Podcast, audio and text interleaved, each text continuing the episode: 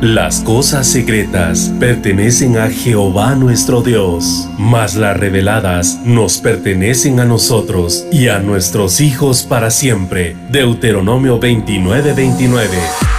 A continuación tu programa Misterios revelados en las Sagradas Escrituras. Un espacio para profundizar en el estudio de la palabra de Dios. Comunícate al teléfono 631-648-7723. Misterios revelados en las Sagradas Escrituras. Con ustedes, el pastor Werner Meyer. Quiero platicarle un, un momento acerca de este tema que yo le puse, la presencia del Hijo. Y, eh, y este tema uh, le puse así precisamente, hermano, porque nosotros hemos aprendido a, a conocer a Dios en sus tres manifestaciones, Padre, Hijo y Espíritu Santo. Y dice la Biblia que tres son los que dan testimonio en la tierra el Padre, el Hijo y el Espíritu Santo. Y ese testimonio es un testimonio que se da también en los cielos. Entonces, a nivel, hermano, terrenal y a nivel celestial, es, es eh, prácticamente eh, conocido de que Dios se manifiesta a través de tres personas, a través del Padre, que, que lo hemos visto, hermano, la, la, la presencia tan gloriosa y la forma en que Dios se manifestaba de una forma tan fuerte en el Antiguo Testamento, cuando Él acompañaba a Israel, cuando Él abría las aguas, cuando Él hacía que el, maná se multiplicara. Es decir, el poder de Dios, hermanos, lo hemos visto reflejado en las escrituras de una manera impresionante. Y, muchas veces desconocemos cuál es la, la función del Espíritu Santo que hemos platicado ya un poquito y del Hijo también. Y, yo creo, hermano, que no, no podríamos nosotros eh, hacer la separación porque los tres son, son pues uno, ¿verdad? Oye, oh Israel, dice Deuteronomio, ¿verdad? Oye, oh Israel, nuestro Dios, uno es. Pero la palabra que se usa ahí es nuestro Dios es una unidad compuesta. Es decir, que Dios, hermano, es uno, pero manifestado en tres personas. Y una de esas personas es precisamente el Hijo de Dios. Y quiero leerle este pasaje en San Juan capítulo 1, verso 33, para poder eh, eh, platicarle acerca de los beneficios y de las bendiciones que viene el conocer al Hijo y el reconocer al Hijo también.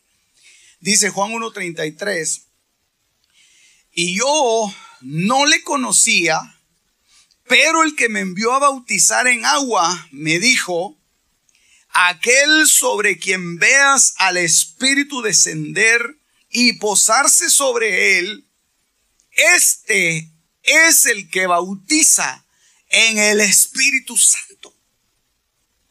Y dice el siguiente verso, y yo le he visto, y por eso yo se lo puse ahí en letra grande, porque Juan el Bautista está testificando, hermano, acerca de el Hijo de Dios. Y recordemos que Juan el Bautista no solamente fue enviado para para anunciar, sino que fue enviado con la función de bautizar al Hijo de Dios. Y por eso es que él estaba esperando la oportunidad en el Jordán y él se retiraba a los desiertos y entonces yo creo que desde la mañana él se iba al Jordán y la gente llegaba donde estaba Juan. Él tenía discípulos también que los estaba formando y les estaba enseñando acerca de lo que era el Hijo de Dios, que por revelación a él le había sido dado, hermano. Él no sabía realmente quién era. Él no sabía quién era el Hijo de Dios. A pesar de que era su primo. Imagínense, hermano, que, que, que vivían en la misma casa posiblemente o en casas vecinas, jugaban de pequeños, crecieron juntos, pero Juan el Bautista nunca lo había visto como el Hijo de Dios, como el, el, la presencia encarnada del Dios Todopoderoso. No lo había visto así.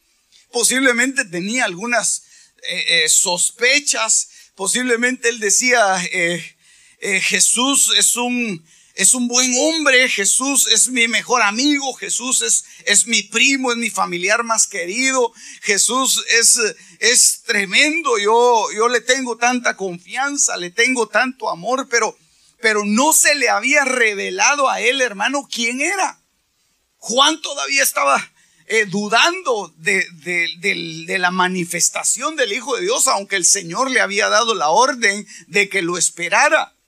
Y por eso es, hermano, importantísimo que nosotros aprendamos a conocer al Hijo de Dios, porque el Hijo de Dios no va a ser, hermano, una presentación a través de nuestros oídos o a través de nuestros ojos, sino que tiene que venir a través de una revelación de Dios a nuestra vida. El Hijo se nos tiene que revelar. El Hijo tiene que venir, hermano, y hacer un impacto en nuestro corazón para que nosotros lo podamos reconocer. Los fariseos no lo reconocieron.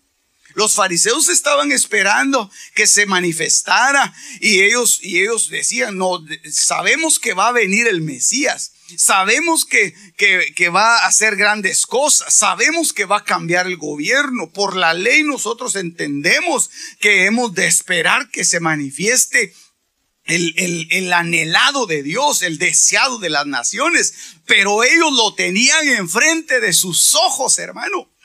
Oían los discursos que Jesús daba.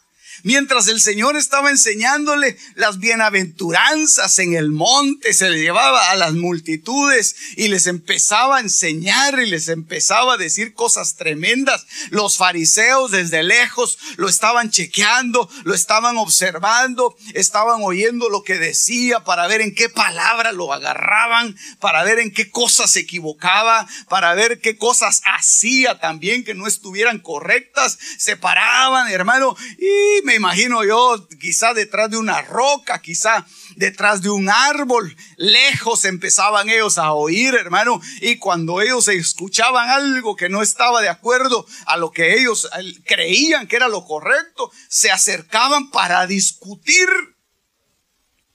se acercaban para para contradecir lo que el Señor estaba hablando y tenían enfrente al Hijo de Dios al más grande de todos. Tenían enfrente, hermano, al apóstol. Tenían enfrente al profeta. Tenían enfrente, hermano, no estoy diciendo a un apóstol, estoy diciendo al apóstol. Tenían enfrente, hermano, al pastor de los pastores, al buen pastor. Y no lo pudieron entender, no lo pudieron discernir. No pudieron saber quién era, estaba, estaba delante de sus ojos y ellos, hermano, estaban ciegos. Por eso le digo, nosotros no podemos dejarnos guiar por lo que vemos o por lo que oímos. Tiene que venir una revelación. Por eso, mire, hermano, dentro de una congregación hay tanta gente y cada quien, cada quien oye lo que quiere oír.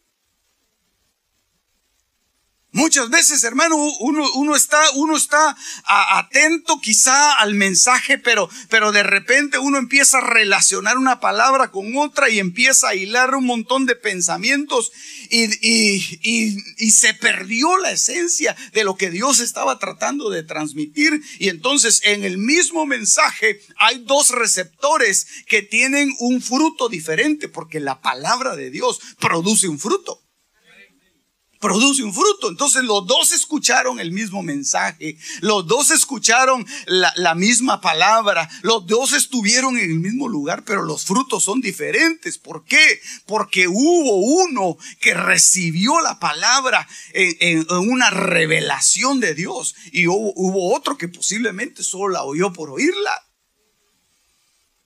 Entonces, qué importante es, hermano, que nosotros le pidamos al Señor y decirle, Señor, yo quiero tener esa revelación. Yo quiero que tú te me reveles a mí.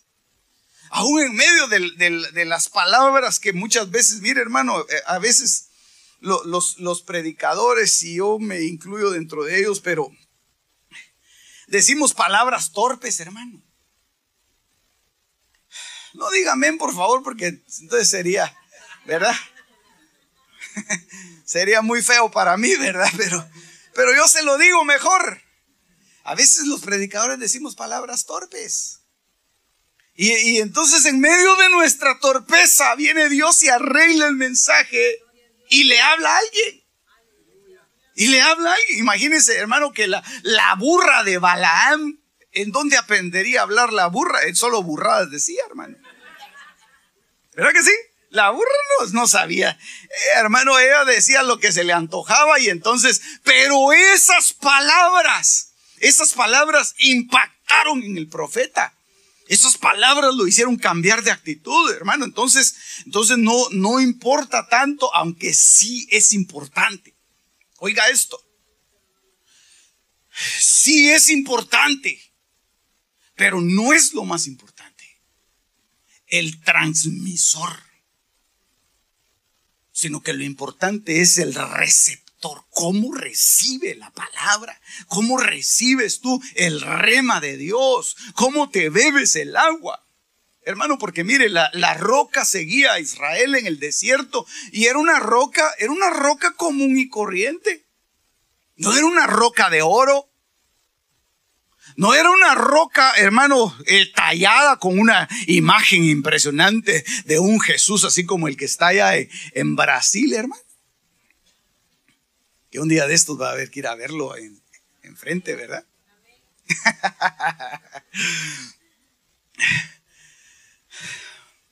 No, hermano, era una roca. Pero de esa roca salía el agua. De esa roca brotaba un agua, hermano. Y entonces los, los que estaban bebiendo del, del, agua no se fijaban mucho en la roca, ellos lo que querían era saciar su sed. Entonces muchas veces, hermano, lo que nosotros necesitamos es separar muchas veces el, el, el transmisor del mensaje que se quiere transmitir para nosotros poder apreciarlo, para poder recibirlo y para que nosotros obtengamos la revelación de Dios en nuestras vidas. Porque la revelación de Dios es la que cambia nuestra vida, hermano. No es el oír. Por eso es que hay gente que se le llaman oidores olvidadizos, que oyen el mensaje y después se olvidan que dice, el, que dice Santiago, que es como el que se pone frente a un espejo y después se da la vuelta y se olvida cómo era. Ese es un oidor olvidadizo, hermano, que le están diciendo la palabra y se le olvida. Pero aquel hermano que tal vez sí se le olvidó la palabra, pero causó un impacto en su corazón. Aleluya. Porque mire, yo estoy seguro que usted ha escuchado 500 mil mensajes en su vida. Sí, pero no se acuerda de todos ellos. Bueno, ni se acuerda creo que del mensaje del domingo pasado. o tal vez sí, ¿verdad? Tal vez sí se acuerda, pero... ¿Quiénes sí se acuerdan, hermano? Levante su manita. Le va a pasar un test. Ah, pero si causa un impacto en nuestra vida, hermano, ese mensaje que se transmite se transmitió va a hacer que nuestra vida empiece a dar un fruto importante. Por eso es que aquí, hermano, dice, dice Juan, yo no le conocía. Yo vivía con él, pero no lo conocía. No sabía quién era. Pero el que me envió a bautizar en agua me dijo, esta va a ser la señal para que lo reconozcas aquel sobre quien veas al Espíritu descender y posarse sobre él, este es el que bautiza en el Espíritu Santo. Entonces tiene que venir, hermano, la voz de Dios para traer la revelación del Hijo. Porque si el, hermano, si el Padre no revela al Hijo, el Hijo no se va a hacer manifiesto en nuestra vida. Y yo le he visto, dice, dice este hombre, y he dado testimonio de que este es el Hijo de Dios. Qué cosa más tremenda, hermano. Ya cuando uno puede dar testimonio y decir, eh, yo sé que yo sé que Jesús es mi Salvador. Tal vez no sabe nada de teología, pero yo sé que Jesús es mi Salvador. Tal vez están llegando a confundirlo a su casa, tocándole la puerta y dejándole tratados abajo de la, de, la puerta, hermano. Pero y él se para y dice, no, no, no, yo tengo un Salvador que se llama Jesucristo. Sí, pero explíqueme usted por qué dice aquí esto. Yo no sé. Yo no sé por qué dice ahí eso, pero yo lo único que sé es que el Hijo vive en mí. Hermano, eso es tener una revelación del Hijo. Eso no es tener una teología, eso no es tener una, una doctrina basada en letras, eso es tener la vida del Hijo adentro de uno, decir, el Hijo vive en mí. Aleluya. Entonces, mire este, mire eh, este pasaje en donde se encuentra uno de los hombres más temerarios que existía en la época de Jesús, hermano. Hechos 9:19 dice, estoy hablando del apóstol Pablo, tomó alimentos, recuérdense que él se llamaba Saulo, Saulo de Tarso, tomó alimentos y cobró fuerzas y por varios días estuvo con los discípulos que estaban en Damasco. Y enseguida se puso a predicar a Jesús en las sinagogas, diciendo, mire, mire el mensaje del apóstol Pablo, hermano. Él es el Hijo de Dios. Mire, el apóstol Pablo llegó a dar unos mensajes profundos en su vida. Escribió 14 epístolas, hermano, con misterios que todavía, todavía, hermano, están cerrados. Ahí escribió el apóstol Pablo muchas cosas y todavía los teólogos, hermanos, están quebrando la cabeza para ver qué quiso decir. Todavía muchos están hasta dudando, hermano, de la letra, de la escritura del apóstol Pablo porque no la entienden. Es decir, ese hombre decía cosas profundas, cosas eh, importantísimas, pero con una profundidad maravillosa. Hasta los mismos discípulos el mismo apóstol Pedro dijo en una de sus epístolas, hermano, que el apóstol Pablo decía cosas difíciles de entender que los indoctos torcían para su propia ruina. Imagínense, ya para que, ya para que Pedro haya dicho, ah, no, ese hombre, ese hombre, mis respetos.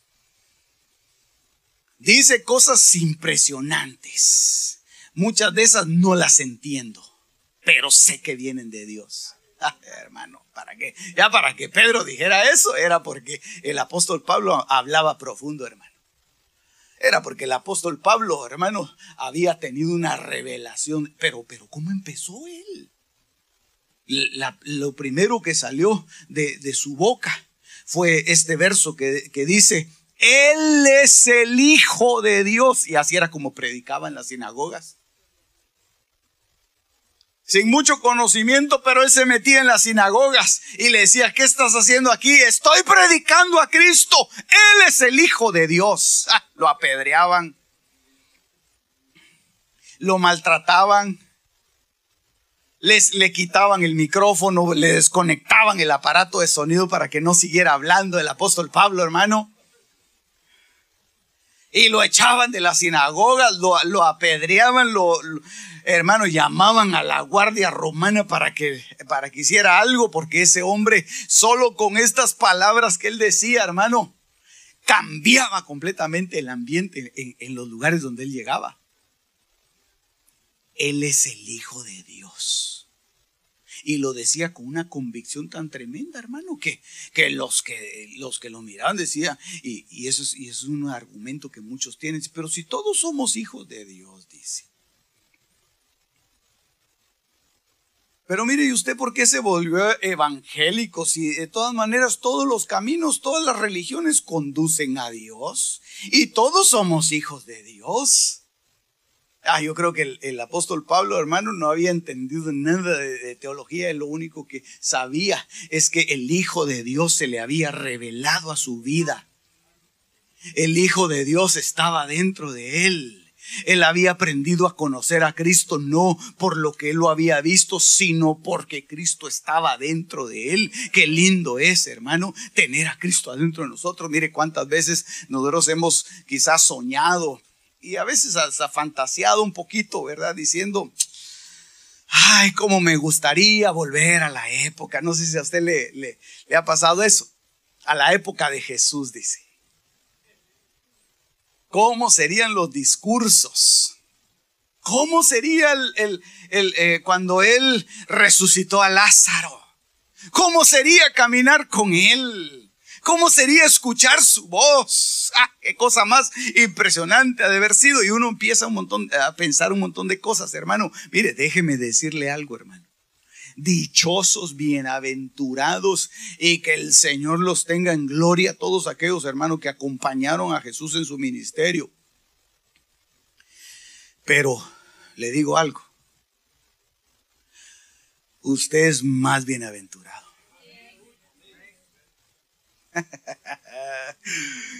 Usted es más dichoso, hermano. Porque sin que a usted le hayan presentado ni siquiera una fotografía de Jesús, usted creyó.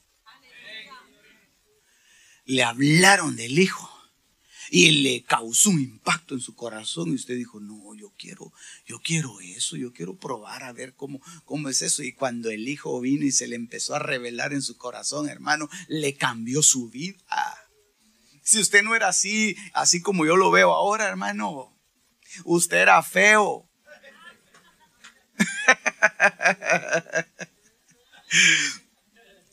en su alma, pues. En su corazón, hermano, usted tenía su corazón negro. Porque no le había alumbrado la luz de Cristo. Ah, y vino Cristo, hermano, y se metió en su corazón y empezó a cambiar toda su vida. Y ahora, como la Biblia dice que el corazón alegre hermosea el rostro, ahora usted se ve hermoso, hermano. Hasta más joven se mira, hermano. Aleluya, gloria a Dios, diga. Ay, qué lindo el Señor. No hay nada como conocer a Cristo, hermano. No hay nada como conocer al Hijo de Dios. Ah, qué lindo eso. Mire, muchos, muchos conocía, muchos que estuvieron en esa época. Yo no sé qué hubiera pasado con nosotros, pero primero Dios que si hubiéramos reconocido, ¿verdad? La voz de, nuestro pastor. Pero fíjese que, que muchos lo veían como el hijo de María. ¿No es este el hijo de María? Otros lo veían como el hijo, como el hijo del carpintero, hermano. Y hasta hay unos coros bien bonitos que lo hacen, ¿verdad? Que el carpintero y cómo es, y bien bonitos, los, coros son bonitos. Pero yo creo que no tenemos que quedarnos solo con, como conociéndolo, hermano, como un Jesús, Jesús histórico, como una figura de Jesús. Oh Jesús, oh si Él vive allá en el cielo, Él vive bien lejos. Un día de estos voy a estar con Él. Jesús está en su corazón.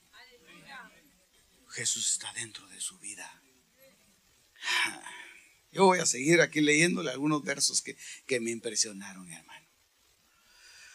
Y hoy tenemos la cena del Señor, aleluya. Juan 20, 27 dice, esta palabra dice, luego dijo a Tomás, acerca aquí tu dedo y mira mis manos. Extiende aquí tu mano y métela en mi costado. Y no seas incrédulo, sino creyente.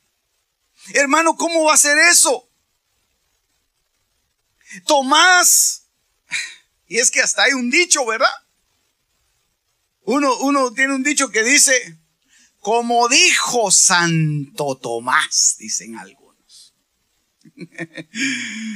Hasta no ver, no creer. Y eso, y eso efectivamente lo dijo, lo dijo Tomás. Hermano, él había andado tres años con el Señor. No lo había conocido. Él lo había reconocido cuando, cuando, estaban en la, cuando estaban en la cena. Que ahí estaba Judas, ahí estaba Tomás, ahí estaba Mateo, ahí estaba Lucas, ahí estaba, hermano, ahí estaban los discípulos.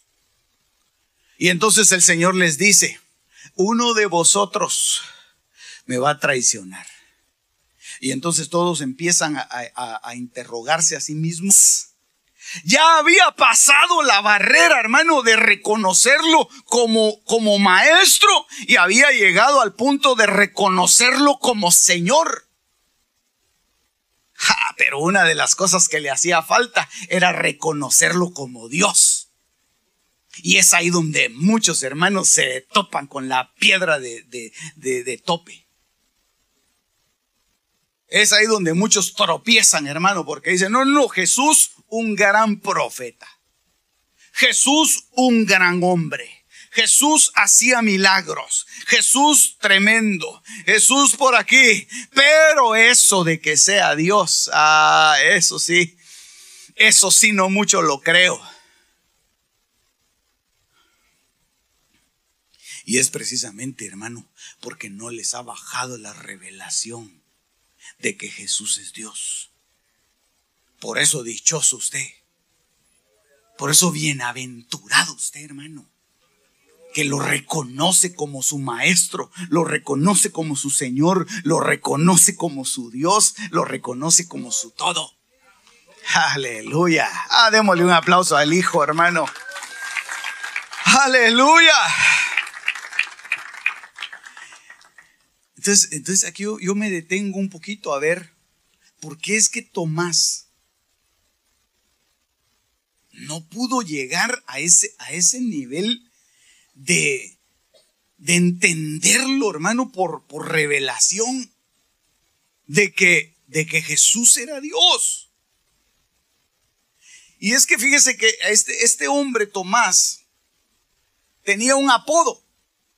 No sé si era un apodo o, o, o qué era, ¿verdad? Pero un nickname, dicen algunos. A él le decían el gemelo. Tomás el gemelo o el me hizo. Tomás el me hizo. Tomás él me hizo, y lo, y lo menciona varias veces la escritura. Entonces de, entonces de ahí es donde yo veo, mire hermano, que muchos, muchos de, nosotros podríamos estar en, en, la, en la calidad de Tomás.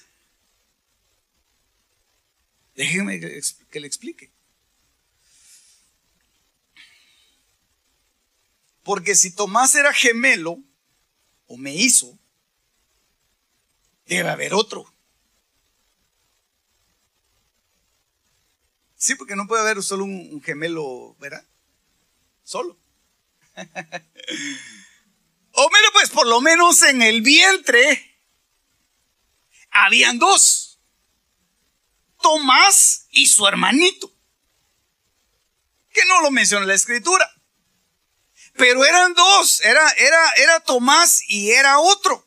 Y una de las cosas impresionantes, hermano, que se, que se ha descubierto con los, con los gemelos, con los meizos, los que comparten el mismo vientre, es que ellos mientras están en el vientre de la madre, ellos interactúan entre sí. Yo no sé si usted sabía eso, pero los, los gemelos interactúan. Y entonces dice, dicen los, los, los, los científicos, estaba leyendo yo eso, hermano, de que los gemelos se tocan entre ellos y se hacen caricias. Entonces forman un, un apego muy especial. Más muchas veces que, que, algunos hermanos que uno nace en una fecha y el otro nace eh, a los nueve meses después, ¿verdad? Cada nueve meses, todos los ocho.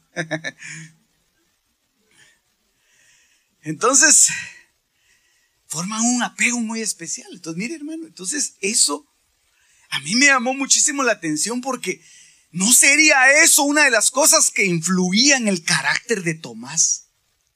El gemelo. ¿No sería de que él estaba acostumbrado a tener, a tener una, una confirmación de lo que él veía a través de su tacto? a través de tocar, por eso fue el que, el, el, que dijo, yo no voy a creer eso hasta que no meta mi dedo en el costado, en las heridas, yo no lo voy a creer. Hermano, ninguno de los otros discípulos pidió eso. Ellos creyeron, el Señor llevaba su, su túnica, hermano, él, ellos no, no pidieron meter su mano en el costado, pero Tomás sí lo pidió. ¿Por qué? Porque posiblemente Tomás venía afectado de una relación con su, con su hermano gemelo, en donde él tenía un apego especial y donde todo era por contacto. Entonces, mire hermano, muchas veces nuestro, nuestro carácter se va formando en el transcurso de nuestra vida, conforme los golpes que la vida nos va dando y las experiencias que hemos vivido, hermano, se nos va formando una especie como de muro protector en donde nosotros no dejamos pasar nada que no veamos. Y hasta se han hecho dichos y refranes con base en eso, donde dice, lo seguro es lo comido, dice.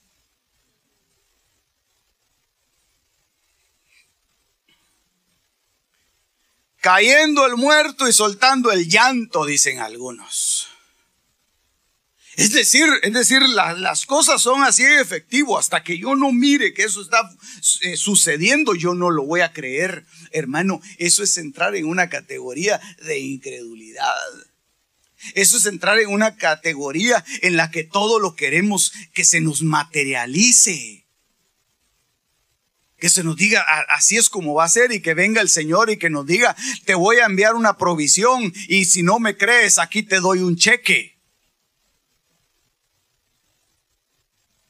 Hermano, yo creo que nosotros tenemos que ir más allá. Nosotros tenemos que ver, ver al Señor. Nosotros tenemos que eh, buscar, hermano, con los ojos espirituales, no tanto con los ojos carnales, porque las cosas que nosotros vemos son cosas pasajeras son cosas terrenales, son cosas temporales, pero las cosas que no se ven son eternas. Y por eso es que el Señor nos dice que nosotros tenemos que ver y poner nuestra mirada en las cosas de arriba. Pon tu mirada en las cosas de arriba, no en las de la tierra. Hermano, pero ¿qué es lo que voy a ver? Solo aire. No, tienes que usar de fe. Tienes que creerle a Dios. Sí, hermano, pero es que usted no sabe la situación que yo estoy metido y ahorita lo que necesito no es oración, yo ahorita lo que necesito son 20 mil pesos. Eso, eso es lo que me sacaría de mis problemas. No, no, hermano, tú tienes que levantar tu mirada y tú tienes que esperar en Él, tú tienes que decir, no, Señor, yo sé que tú, tú algo vas a hacer, vas a hacer un milagro. Dios ha hecho cosas tan maravillosas, hermano. Dios ha hecho cosas tan preciosas. Yo estaba escuchando el testimonio. Mire, yo me nutro de testimonios, hermano. Lo único es que a veces se me olvidan, hombre. Me gustaría grabarlos, hombre. Digo yo, padre, no se me tiene que olvidar esto. Y yo trato de, captar, pero fíjese que estaba oyendo un testimonio de un hermano que me contaba. Me dijo, mira, fíjate que cuando nosotros venimos aquí, me dijo, una familia teníamos y yo no tenía eh, eh, en México, yo no tenía papeles, no tenía nada, teníamos una familia. Y entonces a través de esa familia Dios empezó a hacer milagros, me dijo. Mira las cosas lindas que Dios hizo. Porque cuando yo llegué a la iglesia de, de, este hermano, una iglesiona, hermano. Bueno, una bodegona enorme. Yo me puse a calcular ahí, dije yo, por lo menos aquí caben fácil unas mil personas. Y me dijo, mira, cuando, cuando yo vine aquí, andaba buscando un, lugar para, para donde reunirme y aquí es bien difícil.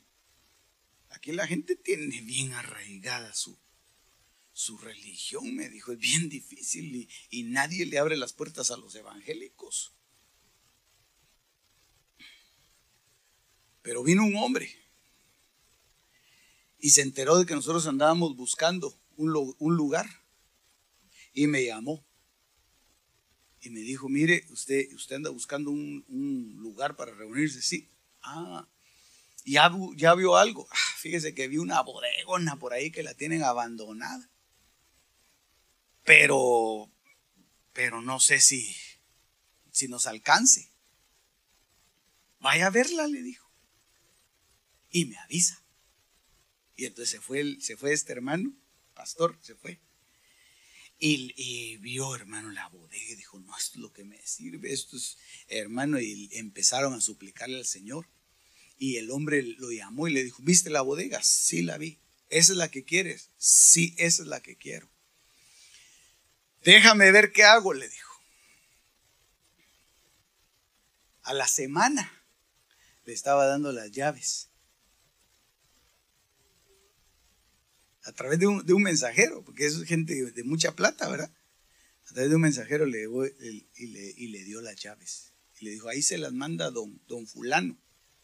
Pero ¿y para qué son estas llaves? Son las llaves de esa bodega que usted dijo que quería. Pero, pero, ¿y yo qué tengo que hacer? Nada. Pues usted, enjoy, le dijo.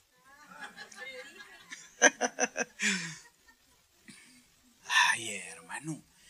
Me dice, mira vos, me dice, yo inmediatamente lo primero que hice es que como era una bodega demasiado grande, la partimos a la mitad con una gran pared, pero no teníamos para la pared.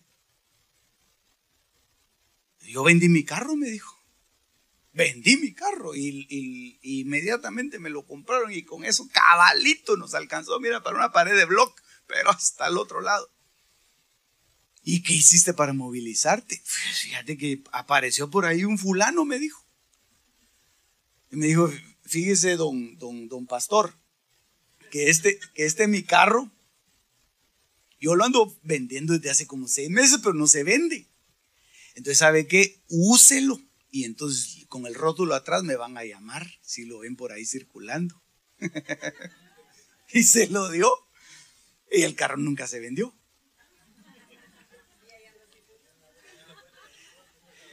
Y le digo yo, y le digo, y, y, presentame a ese hermano, le dije yo.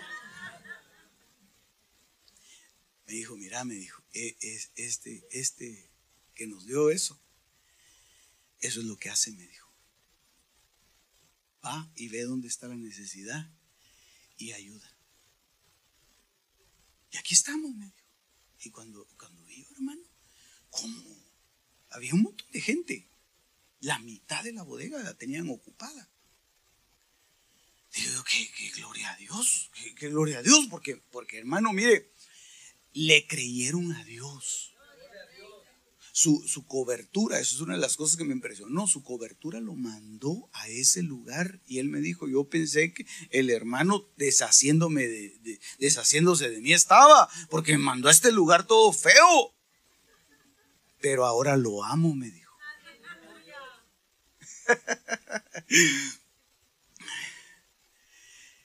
y le creí a Dios y vi por encima de las circunstancias Hermano, tú tienes que aprender a ver por encima de las circunstancias. Dios no te va a defraudar. Dios no te va a dejar. Tú tienes que aprender a, creer en, en la palabra del Señor.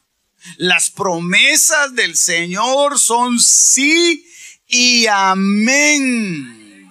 Dios lo que dijo lo va a cumplir en tu vida. Aleluya. Ah, dale un aplauso fuerte al Rey.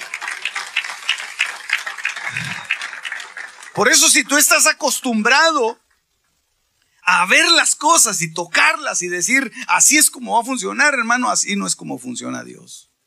Eso no es la fe. La fe es creerle a Dios. La fe es ir más allá de lo que Dios, de lo que Dios permite en medio de las circunstancias. Mire esto, Mateo, Mateo capítulo 11, verso, verso 27.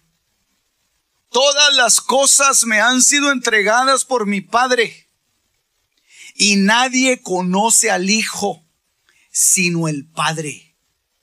Ni nadie conoce al Padre sino el Hijo. Y aquel a quien el Hijo se lo quiera revelar. Oh, qué cosa más tremenda, hermano. Porque fíjese que en, ese, lugar que le cuento, donde estaba eh, predicando este hermano, y ahí está predicando ahora, hace un calor, hermano. Como que fuera costa, pero terrible.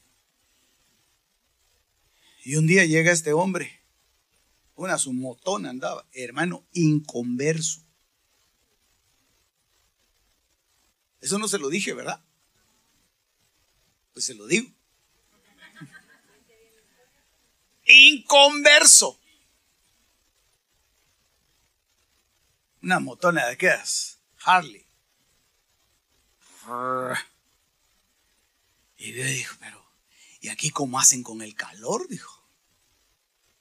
Ah, pues ahí tenemos unos ventiladores y a eso más o menos va sacando la tarea. Hombre, ahí se asan, ahí solo revuelven el calor. Vaya a comprar un aire acondicionado. Vaya, dijo él.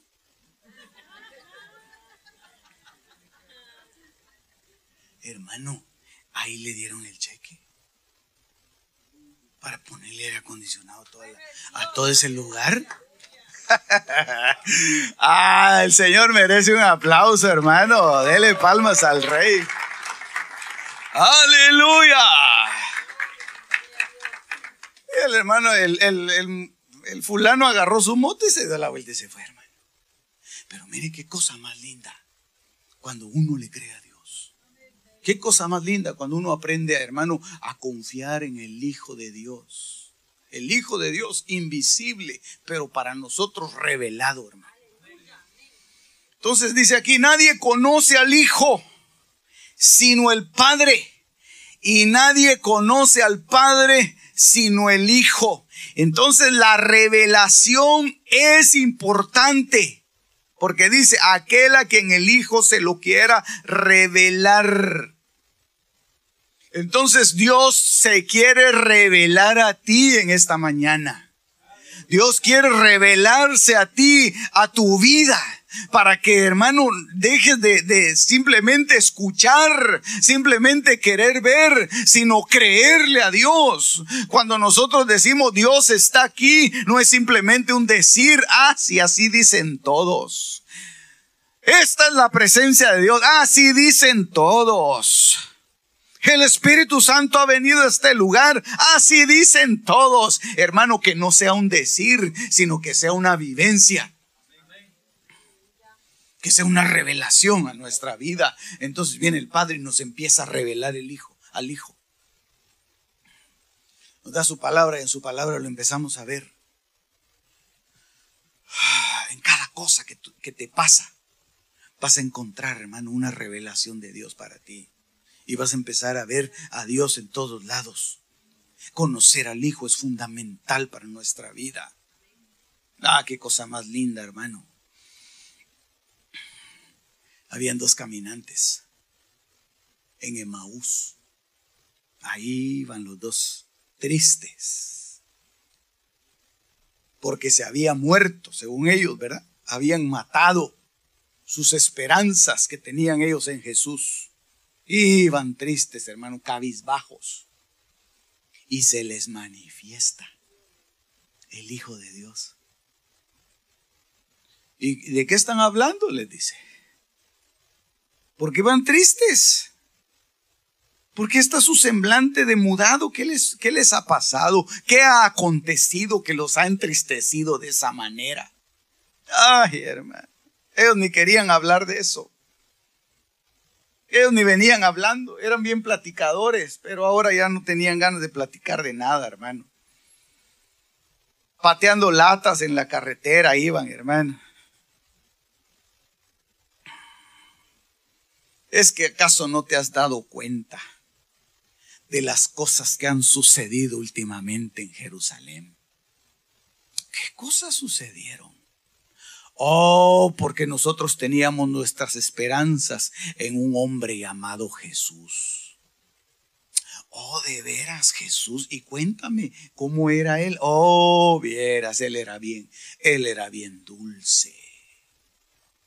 Él, él, era cariñoso con los niños, vieras cómo los acercaba así.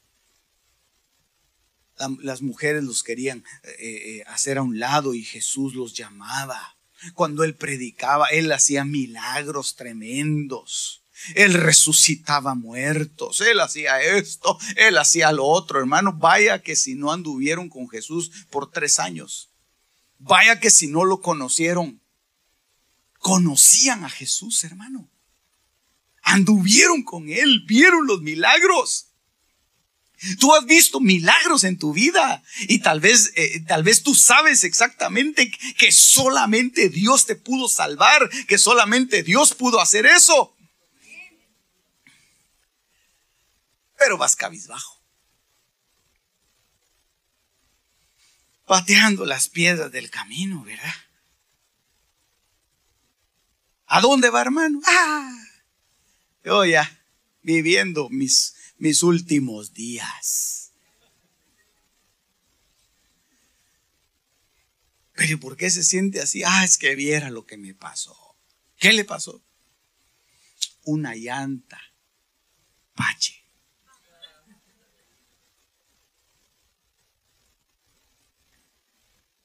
O sea, se le ponchó una llanta, ¿verdad? De veras, si ese es su gran problema, sí, bien. Y lo peor es que, ¿sabe qué? No tengo de aquellas cosas para subir el carro. Ah, hermano, su mayor preocupación, su mayor preocupación. Pero tal vez subamos un poquito más, porque tal vez es un problema un poco más serio. ¿Cuál es su problema, hermano? Ah, es que viera, estoy sin trabajo. Allá no es de reírse, ¿verdad? Y cinco bocas que alimentar, hermano. Y sí que tragan estos. Y ahí llevo, y fíjense que yo hablé hace algún tiempo con un hermano. Se acercó conmigo y me dijo, fíjate, me dijo que estoy pasando una tribulación horrorosa en mi vida. Tengo aproximadamente cinco años hermano, cinco años de no tener trabajo.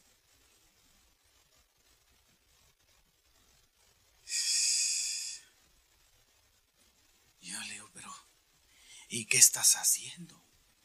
Pues aquí me dijo creyéndole a Dios. Pero no me pierdo ningún culto, me dijo. Allá en la iglesia central.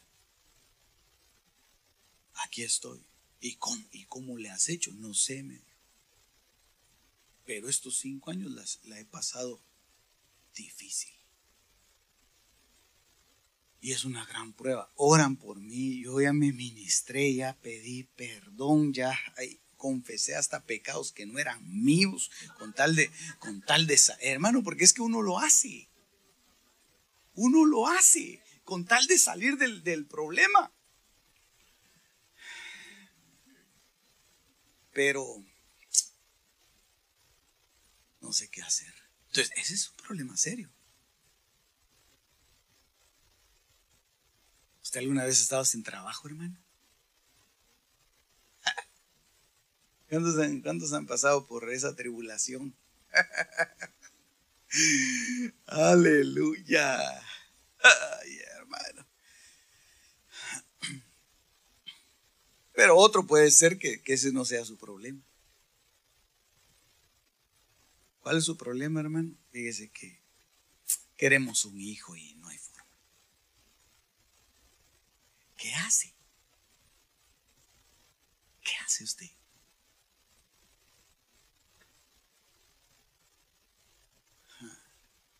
¿No cree usted, hermano, que todos esos problemas, por muy serios que sean, por muy fuerte que sea la prueba, por, por mucho que sea la angustia, Dios puede solucionarlo. Ellos, ellos los, los caminantes de Maús habían visto a un Jesús que levantaba muertos. Pero ellos nunca se imaginaban que Jesús mismo se iba a levantar de la muerte. Ellos no conocían el poder de Jesús. Ellos no conocían el poder del Hijo. Entonces tú no conoces. Estoy hablando con los que tienen ese problema. Es un caso hipotético, ¿verdad? Y a ellos les digo, no conoces el poder de Dios. No conoces al Hijo de Dios de lo que Él es capaz de hacer. Entonces yo hoy te invito a que tú lo conozcas.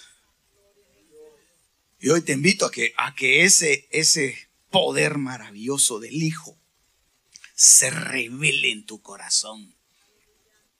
Y que, tú, y que tú regreses, hermano, no como los de Emaús que iban, sino que tú regreses otra vez y que digas, no, aquí voy a perseverar. Hay gente que se va de la iglesia porque le empieza a ir mal.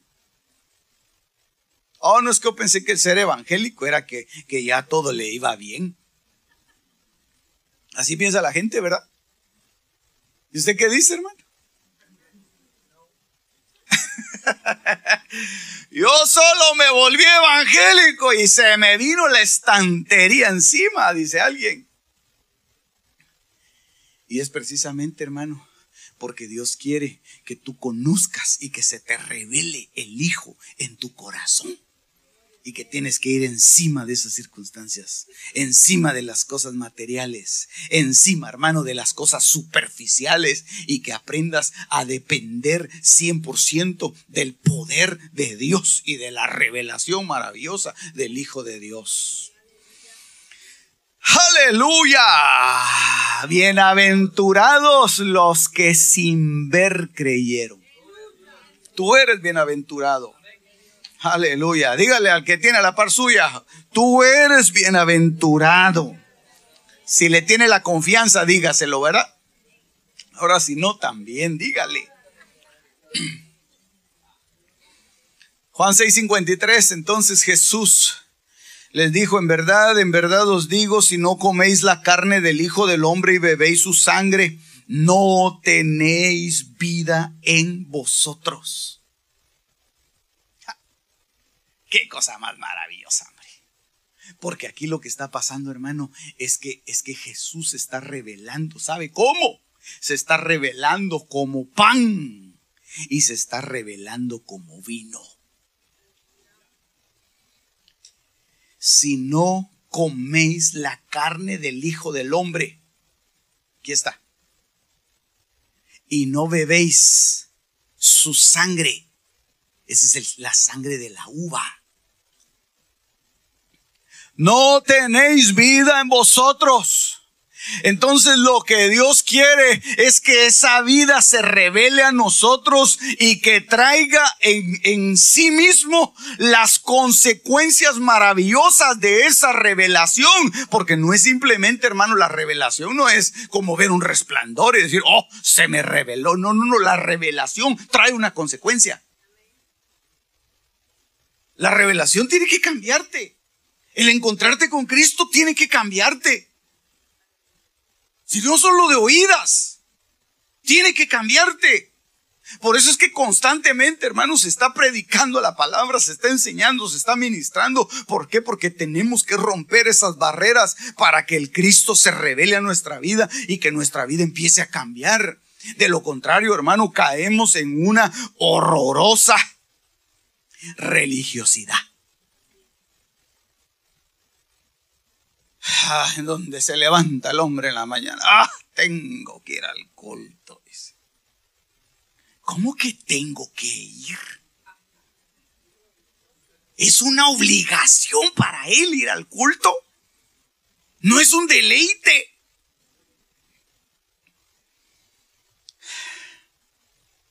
Una de las, de, de las cosas que me gustó de la prédica del domingo pasado es que hay quienes oran decía el predicador,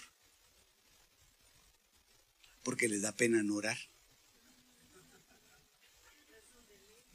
Porque se sienten mal de no orar. Ay, tengo que orar porque se siente mal. Le tiene, le tiene que venir la revelación. Tiene que venirle la revelación. Para que el estar en la casa de Dios sea un deleite para que su vida sea un deleite, para que el vivir, el abrir los ojos todos los días en la mañana sea un deleite, porque hermano lo que trae el Hijo es que trae vida, vida. Dios no es Dios de muertos, Dios es Dios de vivos. Ah, por eso si tú has tenido eh, deseos de no levantarte de la cama, ah, tienes que, tienes que acercarte al Hijo y tienes que comerte al Hijo. Por eso es que hay gente cansada, por eso es que hay gente deprimida, por eso es que hay gente que dice, ay, no, yo ya estoy viejo. Ya, ¿Cuántos tiene? 42. Ay, ¿cómo va, cómo va a ser?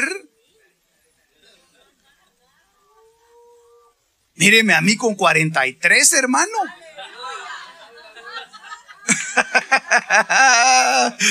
Aleluya. Eso no se lo digo. Eso no se lo digo a nadie. Es un misterio pastoral, dice mi pastor, ¿verdad? Hermano, pero el hijo tiene que traer vida. El hijo tiene que traer vida. yo le conté la vez pasada el testimonio y se lo vuelvo a contar otra vez, hermano. A mí no me importa, hermano, yo se lo vuelvo a contar. Porque a usted se le olvidó. Una hermanita que le llegó a no digo el nombre del pastor que queda grabado, ¿verdad? Pero, pero va a venir él ya dentro de unos días, lo voy a invitar para que venga. Y de repente le voy a pedir que cuente ese testimonio, él sí lo cuenta bien. Pero le llegó, hermano, una, una anciana a, su, a la congregación. Y llegó, hermano, en día de, de que había mucho frío. Y se sacudió y le dijo, pastor, le dijo, aquí, estoy, disculpe que vine tarde. No, vino temprano, le dijo. ¿Y, usted cómo se llama? Yo soy fulana de tal, le dijo.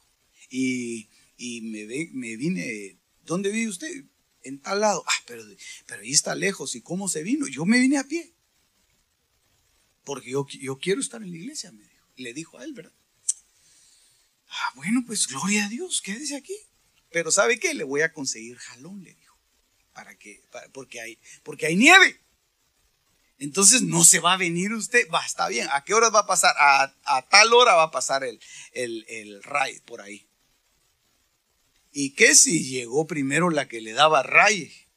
Le dijo, fíjese que pasé por la casa de la fulana, pero no estaba. Al rato va entrando la, ancianita, hermano, sacudiéndose la nieve.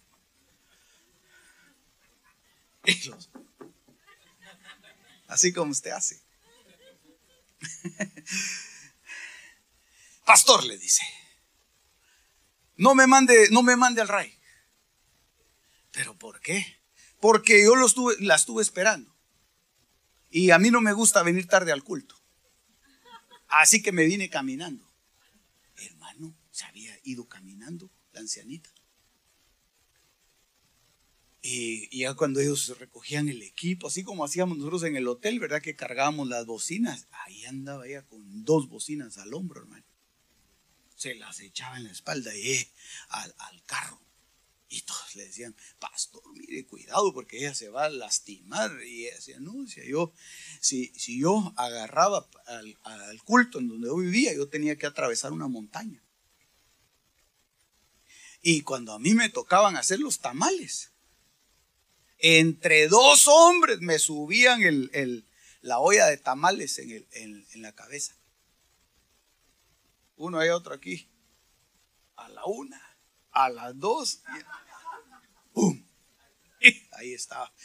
Eh, caminando, hermano. Dos horas. Igual que usted. Igual que usted y yo, ¿verdad?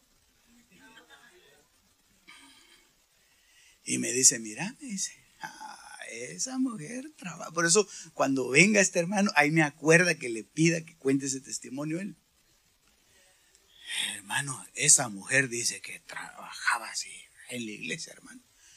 Era una mujer impresionante, anciana, lo que no querían hacer los jóvenes araganes, hermano.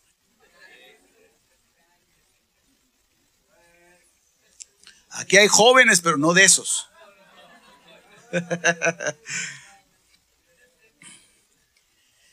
¿Pero por qué? ¿Por qué? Porque había una revelación que la movía.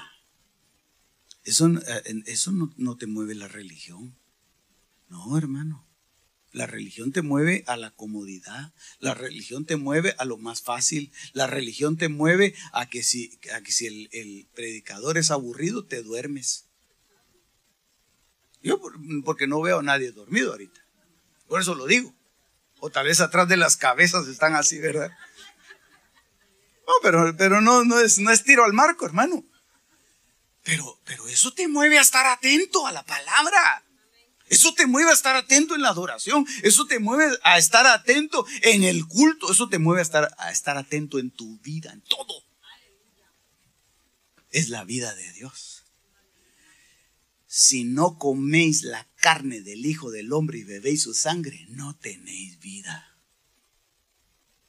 por eso es que cuando nosotros nos acercamos, hermano, a la mesa, qué cosa más linda que estamos haciendo, comiendo y bebiendo vida vida, vida.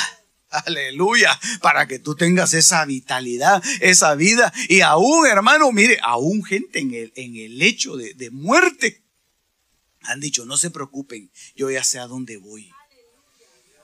Ah, qué lindo. Eso es tener vida. Eso es tener vida, hermano. Así que en el nombre de Jesús, cuando nosotros estemos comiendo esto, van a haber unas consecuencias maravillosas, porque tiene que revelarse el Cordero, tiene que revelarse el Hijo a nuestra vida. Cuando el Hijo se revela, no hay circunstancia que te detenga. No hay circunstancia que te detenga. Ah, usted sabe que a mí no me gusta andar halagando a la gente, hermano. No me gusta andar echándole flores a la gente. Oh, este hermanito viera qué esforzado. Oh, esta hermanita viera qué bonita es. Ah, la única que le hago comentarios es a mi esposa. Ella tiene toda mi confianza. Y todos mis secretos bien guardados. Pero ahí le echo flores yo, a usted, en los oídos de mi esposa. No me gusta. Pero yo, yo sé que hay gente aquí que viene desde bien lejos, hermano. Desde El Salvador.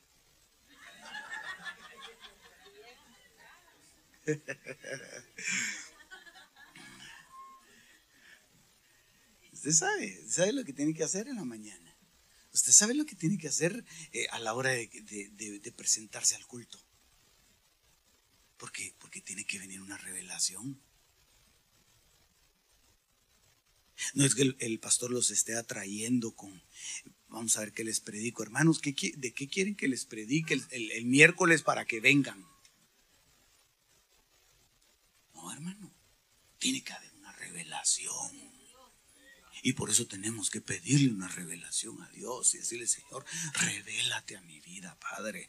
Revélate, Señor. Yo quiero esa vida. Yo quiero esa vida. Hermano, para ti la vida del mundo ya no es vida. Ya no puedes estar en el mundo, perdóname. Ya no puedes estar viendo, eh, hermano, la, la telenovela que ahora la disfrazan de películas de Jesús. Esa es una telenovela, hombre. Es una telenovela. La tierra prometida. Moisés. Y tú sabes en el fondo que, que, esa no es tu vida. Tú sabes que esa no es tu vida. Tú sabes que tu vida no es, no, no es el Facebook ni las redes sociales. Tú sabes.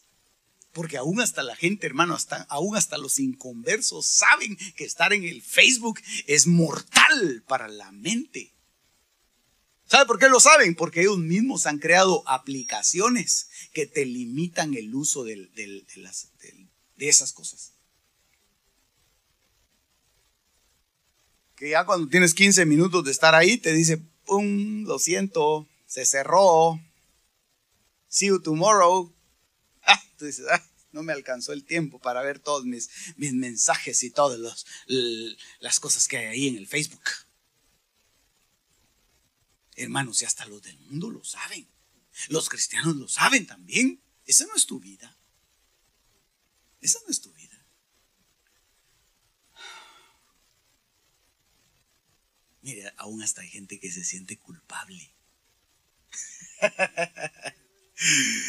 Esta se siente culpable, dice, no, solo una más, dice, solo una más, solo una más se siente culpable, porque esa no es su vida. La vida es la vida que Jesús da. Y no vas a luchar contra eso, perdóname, no vas a luchar contra eso. Tienes que dejar que el Hijo de Dios se revele. Tienes que dejar que el Hijo de Dios se revele en tu vida. Y entonces automáticamente, hermano, esas cosas van a ir saliendo. Van a ir saliendo. Ya no te va a gustar. Ya no te va a traer. Hay gente que ya no le, eh, hermano, el, pecado, ya el diablo ya no sabe por dónde entrarle, porque, porque le ha ofrecido de todo el diablo. Antes le gustaba la marihuana, se la ofrece, ah, la detesta. Antes le gustaba el alcohol, ah, lo detesta. Antes le gustaban las mujeres, ah, ahora ya no. Ahora, lo que busca es, busca a Dios. Ahora lo que busca es al Señor, hermano. Yo creo que esa es la vida que Dios quiere en nosotros. Yo creo que esa es la vida que el Señor quiere, hermano. Y quizá, entre las consecuencias, Ah, bueno, aquí hay muchas cosas, pero yo la voy a dejar hasta ahí. Yo voy a dejar esto hasta ahí, hermano, porque quiero ministrar y quiero que, oremos. Este verso lo, busqué, me adelanté un poquito porque quiero, quiero ministrar tal vez con, este versículo, la, cena del Señor y, y se preparan las, las hermanas, ¿verdad? Para, para la administración. Dice Juan 8:35, y el esclavo no queda en la casa para siempre. El hijo sí permanece para siempre. Así que, si el hijo os hace libres, seréis realmente libres. Entonces una de las cosas que trae la ministración, hermano, de la cena del Señor, porque es la revelación del Hijo a nuestra vida, es que trae libertad. Trae libertad. Y esa libertad se va a reflejar en muchas áreas de tu vida.